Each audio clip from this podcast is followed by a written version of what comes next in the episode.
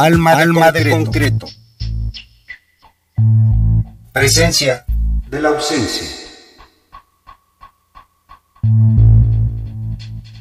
Víctor Guerra, El Cantor del Pueblo, disco 2 de octubre, Tlatelolco hasta siempre, 1998.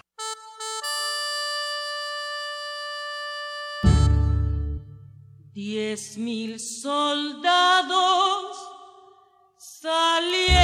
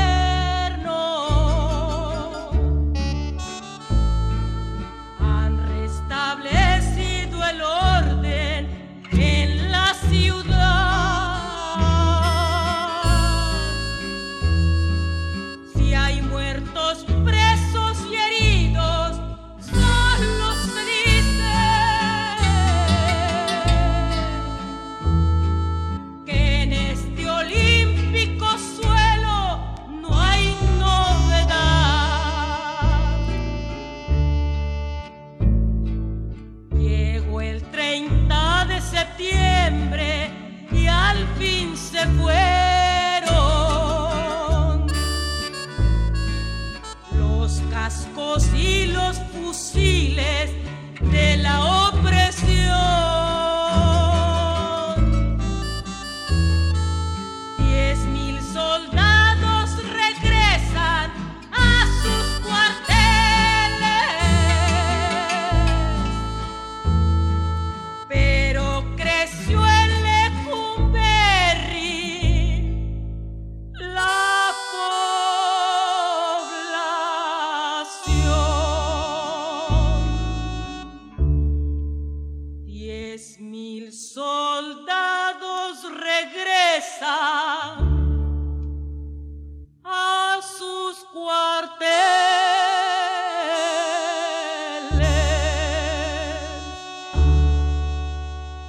Buenas noches, les damos la bienvenida nuevamente a estas frecuencias del 860 de amplitud modulada o en www.radio.unam.mx y justamente esta canción que abrió la emisión de hoy, La ocupación de la UNAM de Judith Reyes, es un buen preámbulo para continuar nuestra plática con Víctor Guerra acerca de la aparición de este disco hace 20 años, pero que no pierde contemporaneidad, pero además no pierde idea de todo lo que sucede en este México contemporáneo, actual, y por lo cual le damos de la bienvenida a Víctor Guerra. Víctor, bienvenido nuevamente. Buenas noches. Buenas noches, muchas gracias a Radio Universidad. Esta invitación, estamos siempre agradecidos de los espacios que nos dan. Con él vamos a platicar. Si ustedes tuvieron a bien seguirnos en el anterior programa, como el esbozo, el inicio del programa de este de la problemática, él en la actualidad es abogado de muchas actividades sociales, defensor. Además de la UNAM. Además de la UNAM también, sí, porque él es de la FES.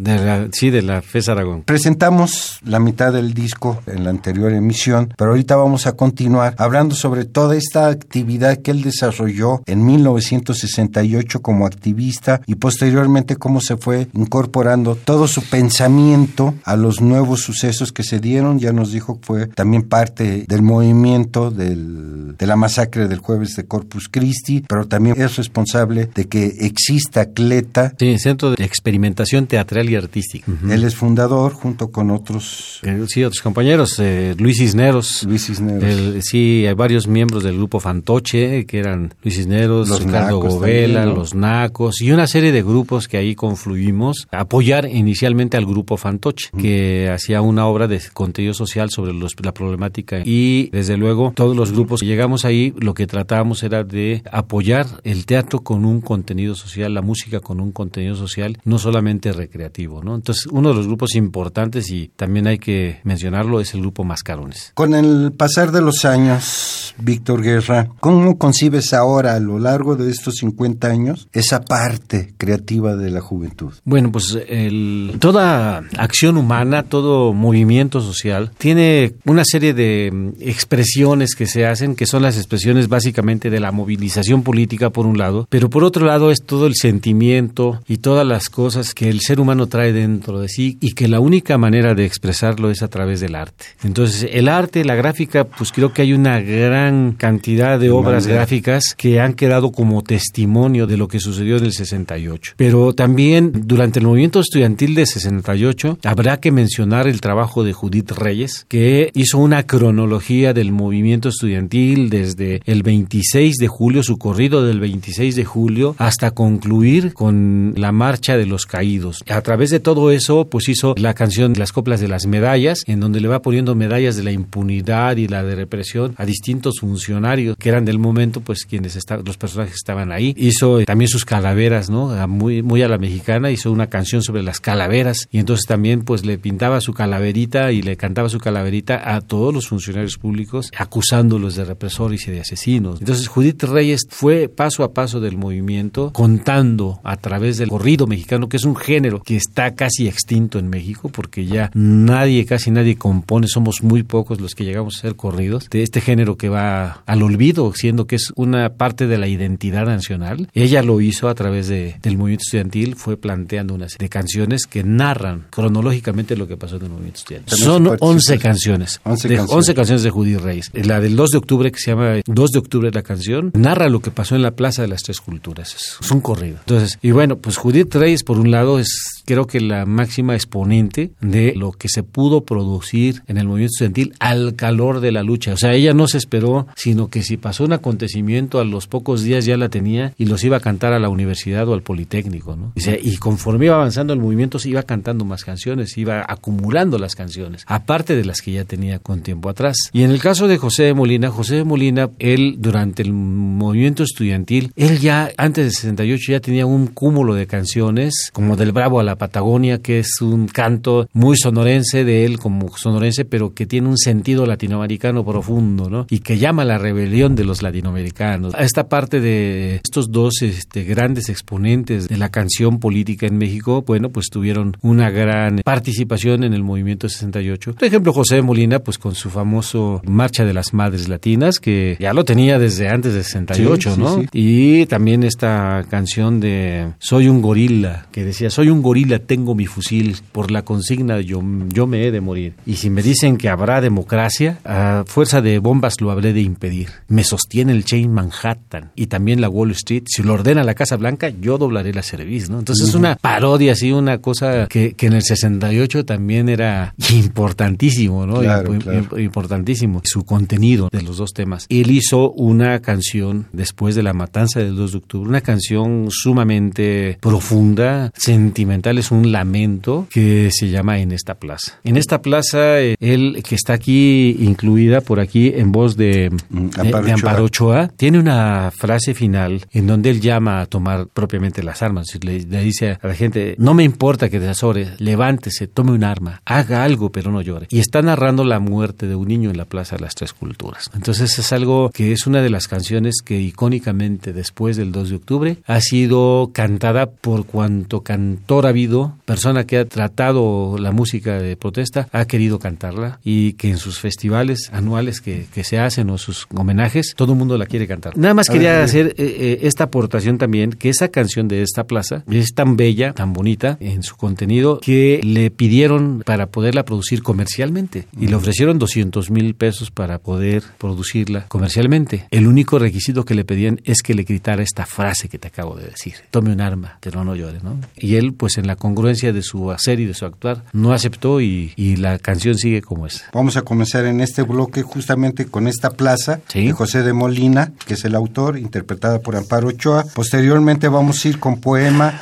el poema de Yo Acuso, un poema de Leopoldo Ayala, que también lo interpreta Carlos Bracho. Ese es un poema larguito, ahí si tú podrás ver, es un poema largo. Tiene este, las voces de Leopoldo Ayala, de Tania Viramontes, de Carlos Bracho y de un servidor. Y posteriormente vamos a oír Canción México 68, que es su autor es Ángel Parra, Hijo, Violeta Parra, hijo de Violeta. sobrino de Nicanor, Nicanor Parra, y la interpreta Víctor Guerra justamente en un arreglo de Celso Camacho y Gerardo Ortiz.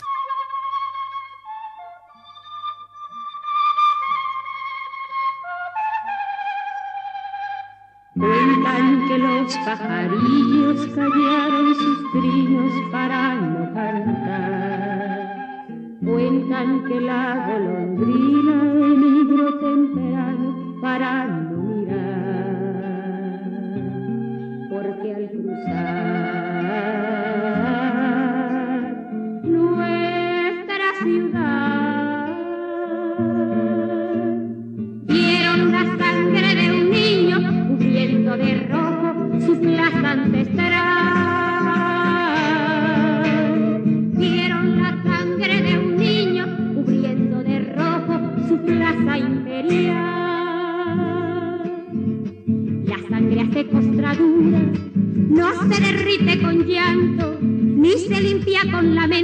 ni con lágrimas se lava.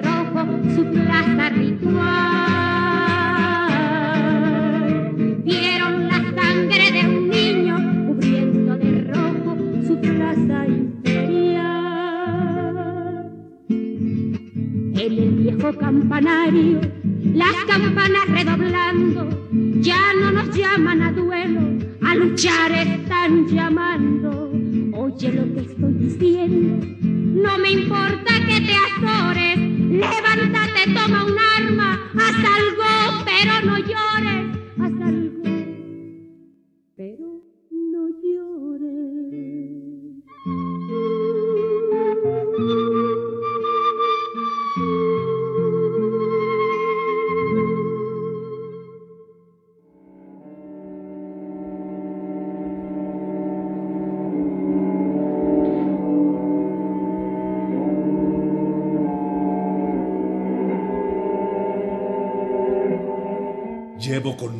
batalla de 629 jóvenes que habían cesado de resucitar. Mis muñecas se doblan murientes en la trinchera de sus gestos. Llevo conmigo los cuerpos infantiles rotos contra las baldosas y que ha regresado el viento. La sangre de sus cuerpos rotos contra las baldosas que el que sabe del sabor del crimen no ha podido hundir en la porosidad del asfalto.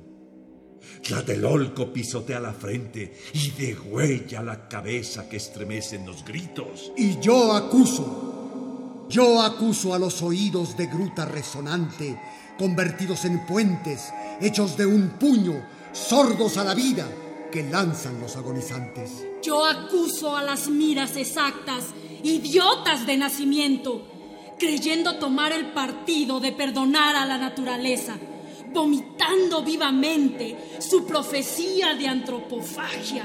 Yo acuso a los muros que equivocaron el futuro y fueron la agonía, haciendo nupcias entre la luz pétrea del obús y las espaldas rodeadas de carne adolescente. Yo acuso al cemento, donde se cumplieron las puertas de la muerte boca abajo, y a las azoteas, panteones de enterrados vivos y bramidos de siervos. Yo acuso a la fosa común y a los incineradores y a la piedad sobre los ojos y acuso al hoyo como un lobo sobre la esperanza y siempre solo en busca de su imagen completa. ¡Ay! Oigo. Y alguna vez vendrá al campo el olor del jaguar por su misma sangre. El mismo Dios, con su cara de ídolo, y su paño de lujuria y todas sus verdades por el 2 de octubre que quiso ser 2 de noviembre mexicano. Yo acuso al 2 de octubre. Yo acuso a Laurel del poeta, porque hace mucho que la poesía carece de flores y se forma en el grito y en la coagulación de la sangre, que es la muerte de la sangre. Yo acuso a las páginas de los diarios Vaya un carcelero para despedir el recuerdo largo, terrible y arreglar la época de nuevo. Yo acuso las iglesias porque te bendigo, hermano, y te maldigo en expresión del oro. Y no te quedan cabellos porque sucede que la divinidad se encierra. Y Pedro niega. Y vete.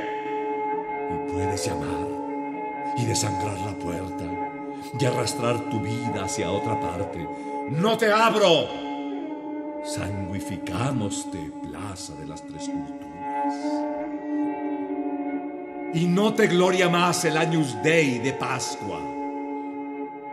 Yo acuso a los planos sobre el escritorio y al ruido de la silla ejecutiva atornillada a la emboscada y a la desesperanza. Yo acuso al edificio seco de piedra donde se renueve la palabra legal y el último pensamiento y el grito que dijo, el responsable soy yo, y la garganta, y la lengua, y la pareja que lo engendra y lo hizo posible. Yo acuso a la lista de desaparecidos, a los proyectiles, a los vehículos, a los frigoríficos, a los heridos con su carga, al campo que custodia la paz, convertido en campo de concentración 68, a los tornillos que detienen el filo de la mordaza de mi pueblo y a todo lo que va de pleno al golpe. Yo acuso a las cárceles y a las celdas duras como latidos de mortero por dar cabida a los perseguidos y no agrandarlos y no esconderlos. Yo acuso a mi país por no lanzar sus cuerpos como cuchillos afilados y acometer como mariposas heridas por las calles. Yo acuso todo lo que vendrá si a mi suelo el odio cincela perforaciones y las enciende, y porque pueda castillos de cohetes de la infamia. Yo acuso. Yo acuso. Yo acuso a mi siglo, donde se apilan a los vivos. Y se abren las esclusas que queman los párpados. Y se grita a los muertos. Y, se, mata. Y, se, se, derriba al hombre.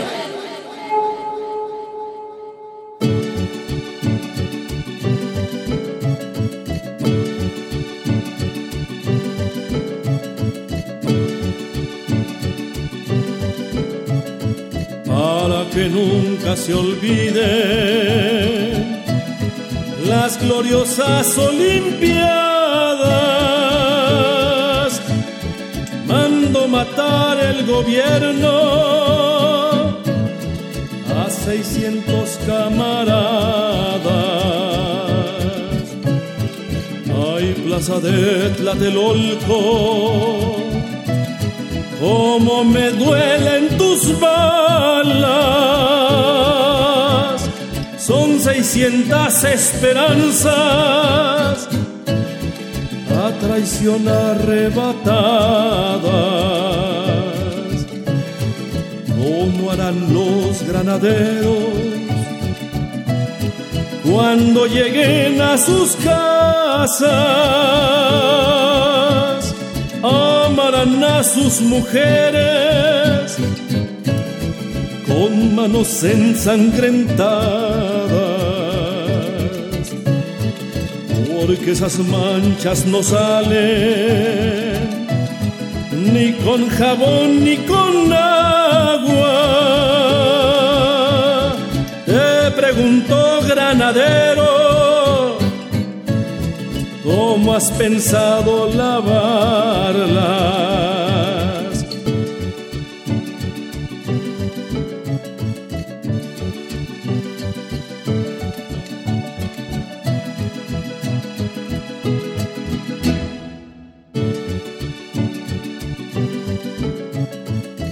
Los estudiantes caminan con la verdad en la mirada. Para sus muertos les llevan acciones, no más palabras. Nada podrá detenerlos ni las flores ni las balas. A pesar de estar tan lejos, se escuchó aquí la descarga de esos valientes soldados que mataban por la espalda para que nunca se olviden de esta tierra mexicana. Mando matar el gobierno a 600 camaradas.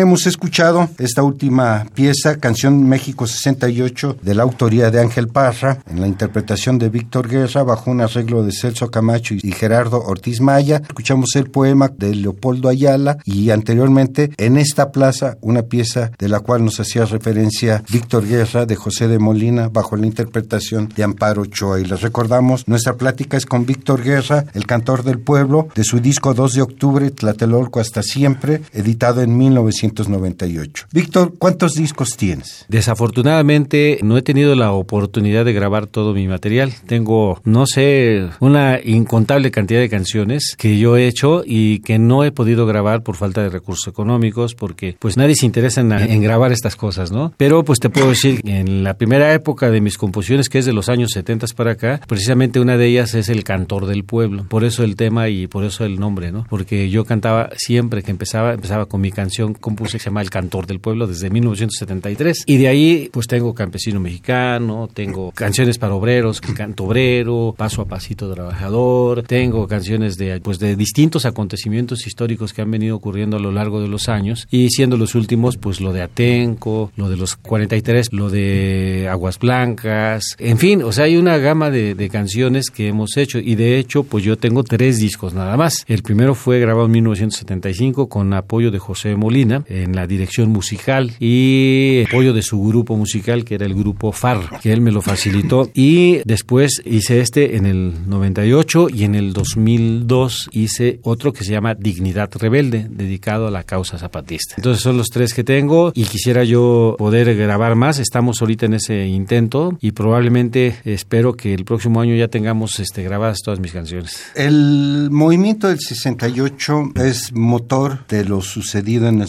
71, jueves de Corpus Christi. Pero no para ahí, viene una serie de, de movilizaciones sociales, es pivote para toda esta manifestación. Bueno, yo creo que la visión de quienes tienen sobre el movimiento estudiantil a nivel mundial, pues fue un movimiento juvenil que se dio en, en Francia, ¿no? El, el, Mayo francés, que culminó con la caída de De Gaulle y, y un paro de miles sí. de obreros, ¿no? En distintas partes de Latinoamérica también hubo movimientos en Japón, en Chile, Perú. Entonces, el 68 yo creo que fue una época en que los jóvenes no estábamos conformes con la forma en que los adultos gobernaban el mundo y lo que nos estaban dejando. Y entonces viene una toma de conciencia, diríamos, generacional que viene a representarse a través de las protestas sociales. En México el 68 es el movimiento más importante después de la Revolución Mexicana, el que tiene más proyección y más alcance nacional después de la Revolución Mexicana. Hubo el movimiento médico, ferrocarrilero y demás, pero no tuvo el alcance que tuvo el movimiento estudiantil. ¿Por qué el movimiento estudiantil tuvo ese alcance? Porque las demandas estudiantiles del movimiento no eran por reivindicaciones académicas ni escolares, sino eran reivindicaciones sociales. Eran por reivindicar las libertades democráticas, que todas las demandas del movimiento estudiantil se centraban en eso, en las libertades democráticas, en el diálogo público, en una política abierta, ¿no? No en la política de cúpulas. Entonces, esto, desde luego, era un camino que el movimiento seguía, se respetaba la Constitución y lo que se quería es que el gobierno respetara la, la Constitución, Constitución, ¿no? El derecho a la libertad de expresión, de manifestación. Entonces, no teníamos, desde luego, esa intención de tirar un gobierno. O sea, nosotros no pensábamos en eso. Pensábamos en que se respetaran las leyes que ya existían, ¿no? Entonces, esto le dio mucha legitimidad al movimiento. Yo creo que esto es el accionar de la juventud, ¿no? O sea, la uh -huh. juventud, cuando tenemos esa posibilidad de libertad, podemos expresarla en todos los campos de la vida, no solamente en la política, no, no solamente en la protesta, sino también en las relaciones personales. Lo fundamental fue la acción social que el movimiento despertó en toda la sociedad mexicana y que tenía como motivo fundamental que existiera libertad democrática, libertad y democracia en el país y esto lógicamente le dio ese alcance político que tuvo el movimiento. Y, por otra parte, el asunto es que no solamente el movimiento, si bien fue derrotado militarmente por el ejército el 2 de octubre con el genocidio que se cometió en la Plaza de las Tres Culturas, esto pues llevó a que después del 68 se siguieron organizando grupos estudiantiles y protestas estudiantiles que eran reprimidas, no se permitían y que culminaron cuando vino el movimiento de la Universidad de Nuevo León por su reglamento, que fueron tratados pues como incapaces de poder resolver ellos mismos sus problemas y les impuso el Congreso una ley orgánica que desde luego no convencía a, al estudiantado y que iba en contra de los intereses de la propia. Entonces viene el movimiento de la Universidad de Nuevo León y los estudiantes de la Ciudad de México en solidaridad con ellos pues se organiza la marcha del 10 de junio ¿no? y la marcha del 10 de junio tenía como un reto volver a tomar las calles. Después del 68 no se habían tomado las calles y ese era el reto que tenía el movimiento estudiantil en ese momento y por eso se decidió salir a pesar de que antes del, de la hora de la salida hubo discusiones importantes de si se salía o no y la conveniencia o no de salir porque ya se había previsto la represión y entonces se decide salir y pues el resultado fue la matanza de San Cosme pero esos dos hechos el movimiento estudiantil 68 la matanza o el genocidio y la matanza de estudiantes de todo el movimiento y la matanza del 2 de octubre sumado a lo del de 10 de junio hizo que muchos estudiantes más radicales con más grado quizá de preparación política tomaron la decisión de irse a la guerrilla entonces viene la guerrilla como una forma de expresión porque muchos sintieron que estaban cerrados los cauces democráticos y se van a la guerrilla. Y viene esa guerrilla y con, como consecuencia del sufrimiento de la guerrilla viene el periodo de la llamada Guerra Sucia de los años 70, donde culmina con 500 desaparecidos que tenemos noticia, ¿no? Y muchos muertos, ¿no? Y en combates eh, desiguales, desiguales, porque además agarraban parejo no solamente a los guerrilleros, sino a todos los grupos políticos que detectaban, los aplastaban militarmente. Una o persecución, una persecución. comunismo, del así es, Partido una, Comunista. Así es, así es, así es, Y de ahí el 68 desde luego tuvo esa repercusión, el eh, hacia el 10 de junio, hacia la Guerra Sucia, pero también tuvo una gran repercusión para los años 70, finales 80, en donde se empiezan a crear organizaciones políticas, sociales de gran trascendencia, los frentes populares, el FENAP, el, el Frente Popular Independiente, el Frente Revolucionario Independiente. Empiezan a crearse organizaciones y se genera el movimiento del sindicalismo independiente, Naucalpan, mm. eh, Spicer, Duramil, eh, un montón de huelgas que se vienen por ese tiempo, un resurgimiento del movimiento obrero, y luego viene el movimiento de colonias populares, la CONAMUD, y, si nos vamos así, va siguiendo y, desde luego eso fuerza al gobierno a dar cabida a la legalización de los partidos de izquierda. Todo esto es consecuencia, desde luego, del 68. El 68 no acabó ahí, no acabó en, en esa derrota, sino el 68, el movimiento estudiantil aún a la fecha está sosteniendo demandas ahorita la población actual que vienen y tienen relación directa con los de 68.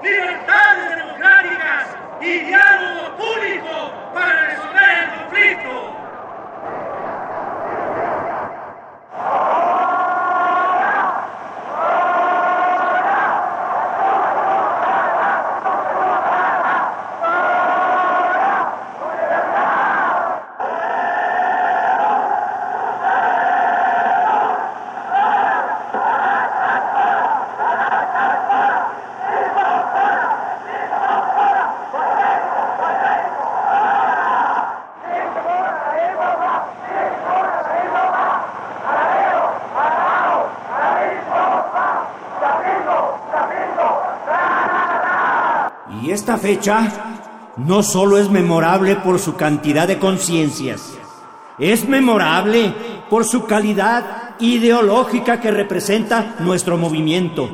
Por eso propongo, por eso propongo, para que siempre este día 27 de agosto sea el día de la coalición revolucionaria.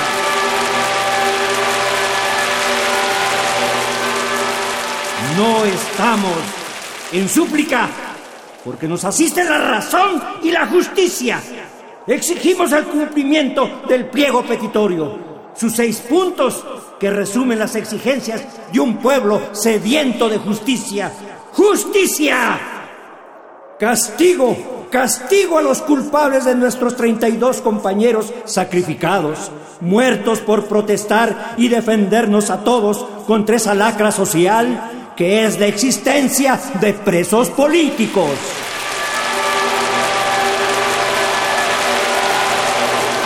Y sépase, sépase, mis compañeros, además, no están ni olvidados ni muertos.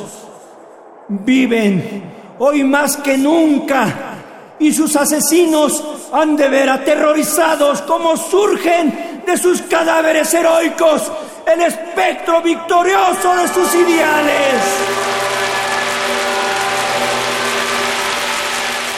Nuestro movimiento representado aquí en el Zócalo por más de un millón de compañeros y miles más, miles más, es el reflejo de nuestro pueblo explotado que ha decidido expresarse con dos palabras.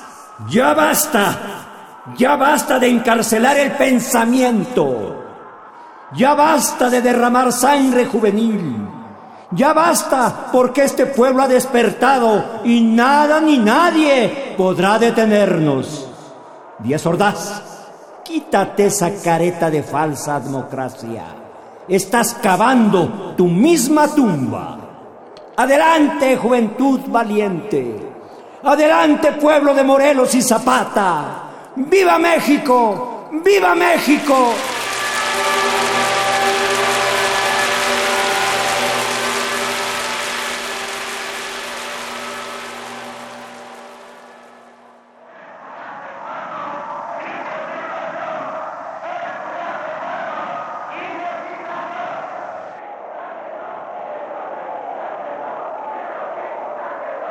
Hoy 2 de octubre queremos demostrar al gobierno que tenemos otras formas de luchar. El lunes empezaremos una huelga de hambre. Por eso, cuando termine el meeting, todo el mundo se irá a sus casas. En ese momento un helicóptero apareció sobre la plaza, bajando, bajando, bajando. Unos segundos después cayeron dos bengalas en el centro de la multitud.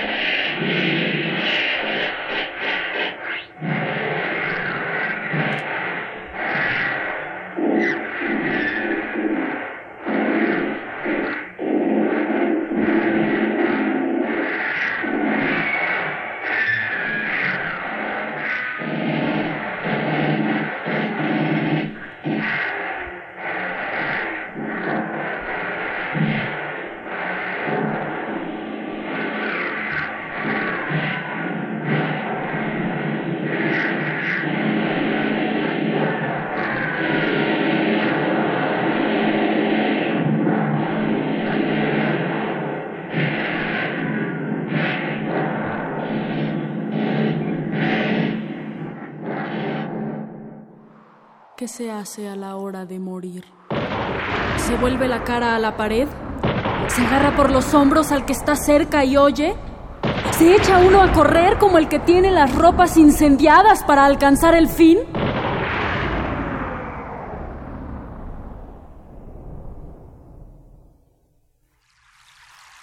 ¿Cuál es el rito de esta ceremonia? ¿Quién vela la agonía? ¿Quién estira la sábana? ¿Quién aparta el espejo sin empañar? Porque a esta hora ya no hay madre y deudos, ya no hay sollozo, nada más que un silencio atroz.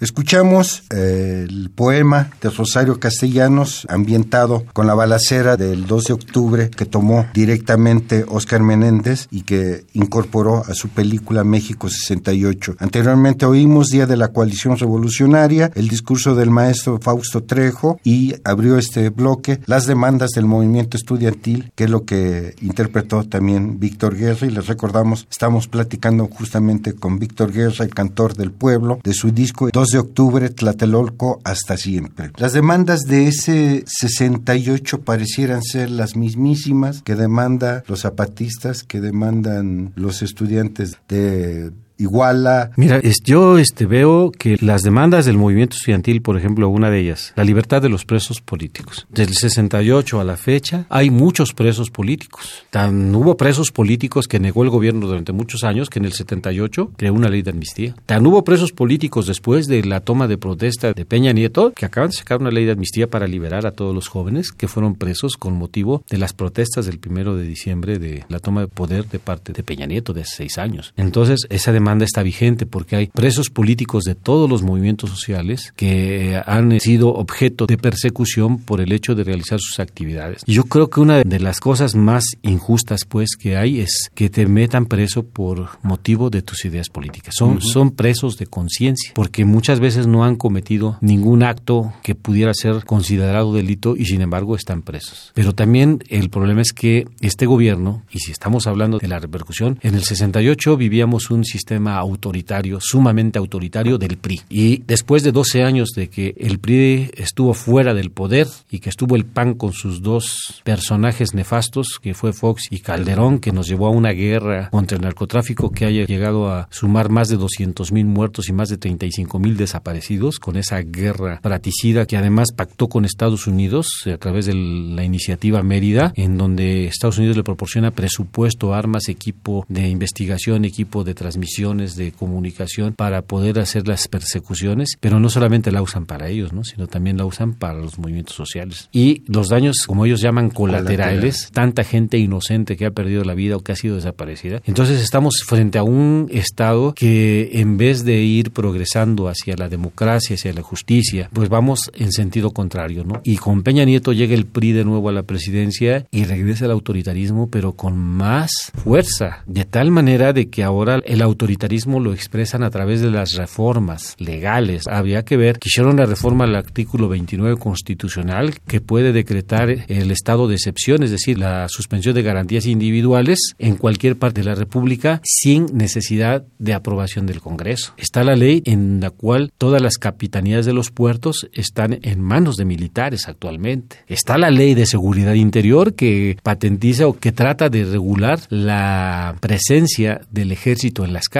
cuando eso es violatorio a la propia constitución que dice que los militares en épocas de paz deben dedicarse solamente a actividades de la disciplina militar. Y bueno, pues entonces estamos frente a un sistema que ha sido autoritario y lo está implementando de manera legal. Esa es la gran diferencia, ¿no? Pero la necesidad de, de libertad, de, de, podernos expresar, pues está la ley también que hicieron a la, la reforma, que hicieron a la ley este, penal, el, los ultrajes a la autoridad, en donde tú ya no le puedes decir a un policía ninguna palabra que él considere ofensiva, porque entonces te puede llevar detenido. O la ley Bala, ¿no? Allá en Puebla, o la ley Atenco aquí en, en el Estado de México. O sea, es, es decir, estamos llenos de leyes que nos están llevando a una legitimación del autoritarismo y la militarización del país. Entonces estamos en un estado político y social en que realmente el sistema de opresión se va refinando a través de leyes y que esto pues nos lleva a la misma consigna del 68, libertades democráticas. Se dice que ahorita ganó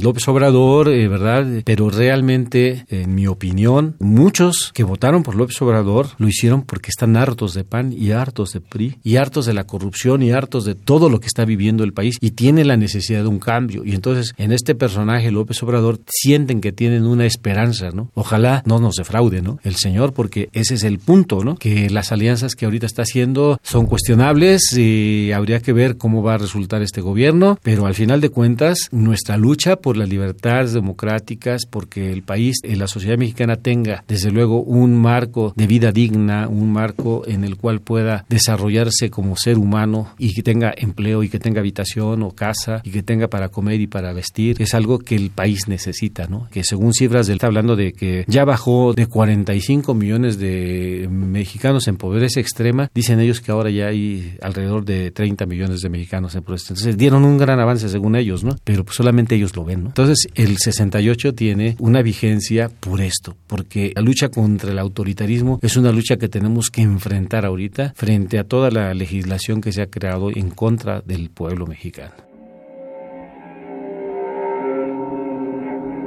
Porque hay engaño y miseria, y el territorio es un áspero edén de muerte cuartelaria. Porque al granadero lo visten de azul de funeraria y lo arrojan lleno de asco y alcohol contra el maestro, el petrolero, el ferroviario, y así mutilan la esperanza y le cortan el corazón y la palabra al hombre. Y la voz oficial, agria de hipocresía, proclama que, que primero, primero, es el orden. orden. Y la sucia consigna la repiten los micos de la prensa, los perros voz de su amo de la televisión, el asno en su curul, el león y el rotario, las secretarias y ujieres del procurador, y el poeta callado en su muro de adobe mientras la patria dulce temblorosa cae vencida en la calle y en la fábrica. Este es el panorama. Botas, culatas, bayonetas, gases. ¡Viva la libertad!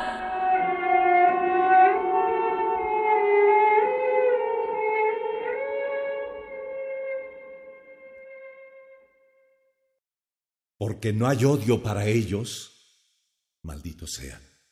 Porque no hay miedo para ellos, malditos sean. Porque no tienen sangre ni amor, malditos sean. Porque no tienen huesos ni calavera, malditos sean. Porque son negros como una noche de plomo, malditos sean.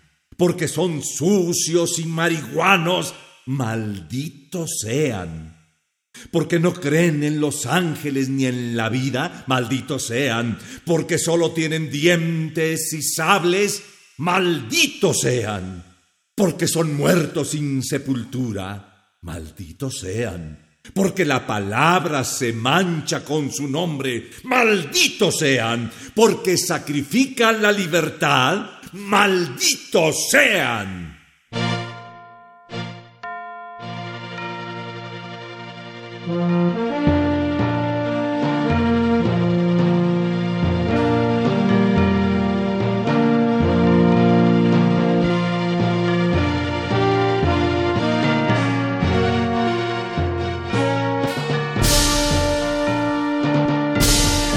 A los caídos luchando.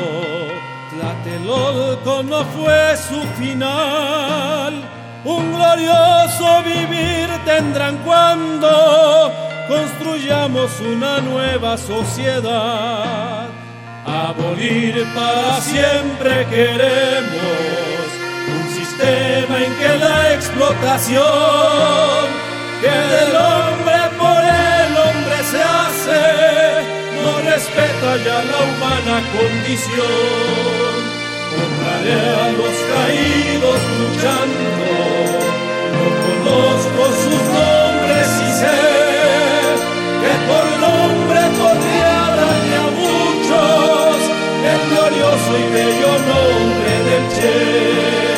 Yo también me incorporo a las filas del que lucha contra la opresión,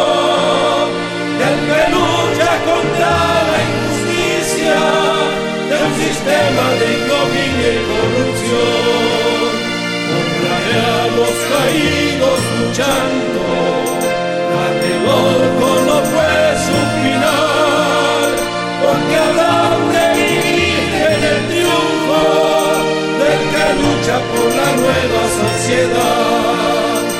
Adelante, adelante, marchemos, cada vez con cautela mayor,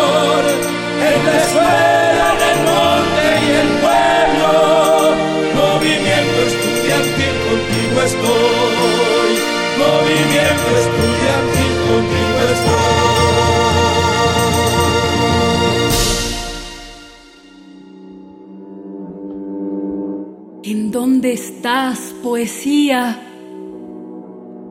Antes que muera, deja caer en mi silencio una brisna sonora de tu salterio mágico, porque será el encuentro de todo lo anhelado, el amor y el prodigio, la esperanza y el sueño, y en las manos heladas de la muerte, un incendiado trigo de alegría.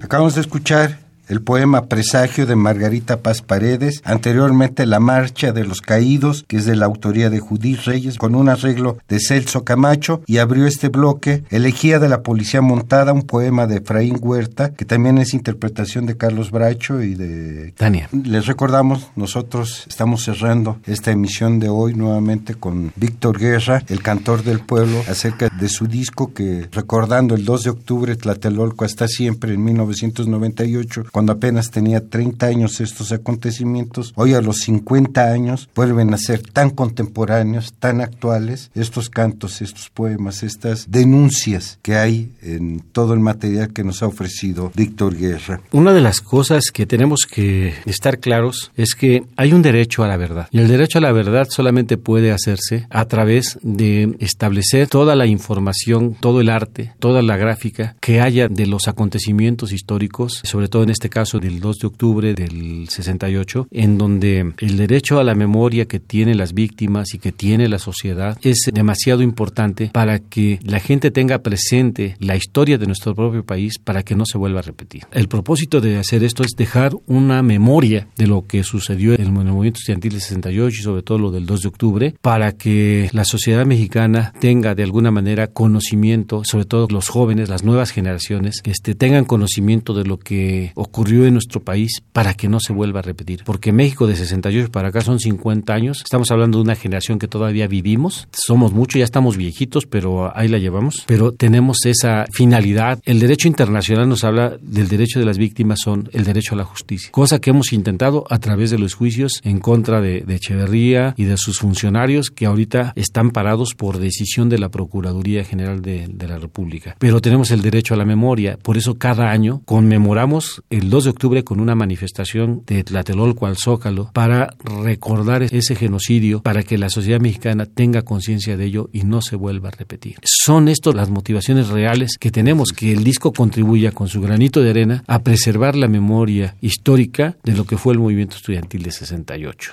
Nada está registrado en los libros de historia. Cuando el poder tiene en sus manos la posibilidad de dar la versión de la historia, es lo que da. Y para ellos no pasó nada, ¿no? Si para ellos no pasó nada, pues por eso no aparecen los libros de texto, ¿no? En algún tiempo yo tengo entendido que sí se hablaba del 2 de octubre en los libros de primaria, pero después hicieron sus reformas y hay una reforma educativa que no sé si realmente estén tocando esos asuntos. Pero por muchos años esto quedó en una historia contada de boca a boca o a través de testimonios de compañeros que han escrito sobre esto y que han dejado constancia de estos hechos, pero que en ningún momento el hecho de que el gobierno pretenda o los gobiernos pretendan ocultar lo que ocurrió en 68 y este genocidio que por cierto muchos de los que ahora están hablando del 68 no tienen ni la menor idea de lo que eso es. Y que además no solamente no tienen la menor idea sino que además lo niegan porque solamente conciben un genocidio como lo que ocurrió con los judíos ¿no? y sin embargo está establecido judicialmente que fue un genocidio. Dentro de todo ese contexto nosotros lo que pretendemos verdad a través de todo lo que hacemos y producimos es la preservación de la memoria a través del arte a través de la cultura cultura, a través de la pintura, a través del cine, a través de todas las expresiones artísticas del teatro, por eso está la obra Fuga en Octubre Rojo, que narra la, la, historia del movimiento estudiantil y lo que pasó el 2 de octubre también. Entonces, todo esto es con ese fin, de preservar la memoria histórica, con el fin de que las nuevas generaciones sepan y entiendan qué ocurrió para que no permitan que vuelva a ocurrir. Víctor Guerra, te agradecemos mucho haber estado presente. Pues yo soy, al contrario, el agradecido de tener la oportunidad de tener este espacio para difundir precisamente estos materiales que contribuyen a la memoria histórica de lo que pasó en nuestro país. Y ustedes, como radiodifusores aquí de la universidad, creo que su papel es muy importante en ese terreno, tal como está sucediendo con la Gaceta, ¿no? El número especial de la Gaceta, que está reseñando todo lo que ocurrió en el movimiento estudiantil en la versión UNAM. Entonces, es lo mismo. Entonces, nosotros estamos agradecidos de que tengamos esta posibilidad de poder difundir estos materiales. Muy agradecido. Y próximamente vamos a tener ya un, una página especial de Víctor Guerra, Voces en Rebeldía, que estamos tratando de subir para tener ahí todo el material que he producido, subir las canciones que yo he hecho, todo el material que voy grabando y que todavía no está en disco, pero que vamos a, a difundir vía electrónica. Y me pueden encontrar en Facebook como Víctor Guerra. Tienes información y parte de sí, tus sí, materiales sí, musicales. Sí, y desde luego también pues en, en YouTube pueden buscar, en el buscador ponen ahí Víctor Guerra y aparecerán un sinnúmero de videos que por ahí tenemos.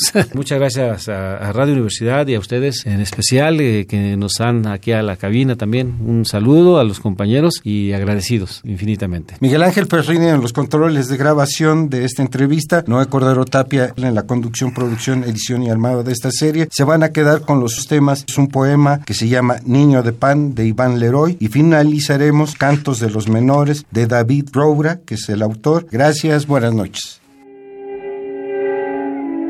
Tenía dos años en 68. Mis dedos los ponía con la B ayudada.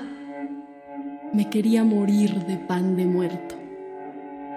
En el patio de lodo y leche, cubierta de blanco, la libertad se llenó de niños revueltos, rotos y revueltos, y de hombres niños portada de revista, y de padres nuestros ajenos porque se murió Tita, y de cicatrices avergonzadas, y cuchillos entre las rendijas, y lumbre en el pubis y ojos gritando su gente con las pestañas muertas. Yo soy el niño que se quiere morir de pan de muerto, que no entiende ni al pan, ni al niño, ni a la muerte. Al final de la palabra, y muerta la poesía, vino hacia ella un hombre y le dijo, No mueras, te amo tanto. Pero la poesía, ay, siguió viviendo. Atrás con los miserables. Cada día nace una nueva generación de fusiles. Atrás con los que no nos crean. Henchido de orgullo se escucha el verbo hecho fusil. Sumir atrás en el piso, junto a los pies descalzos. El poema es de rabia, es cierto. Todos lo entienden. Habla del camino entero.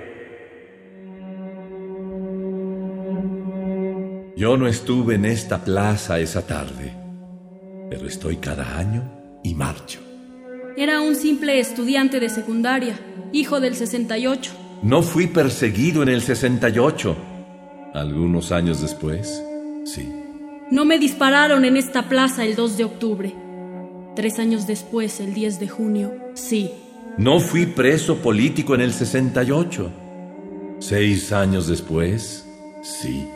Solo queríamos cantar la libertad por las calles y aprendimos a callar, a ser clandestinos, a no esperar.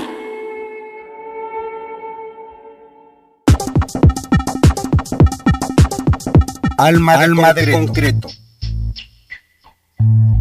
Presencia de la ausencia.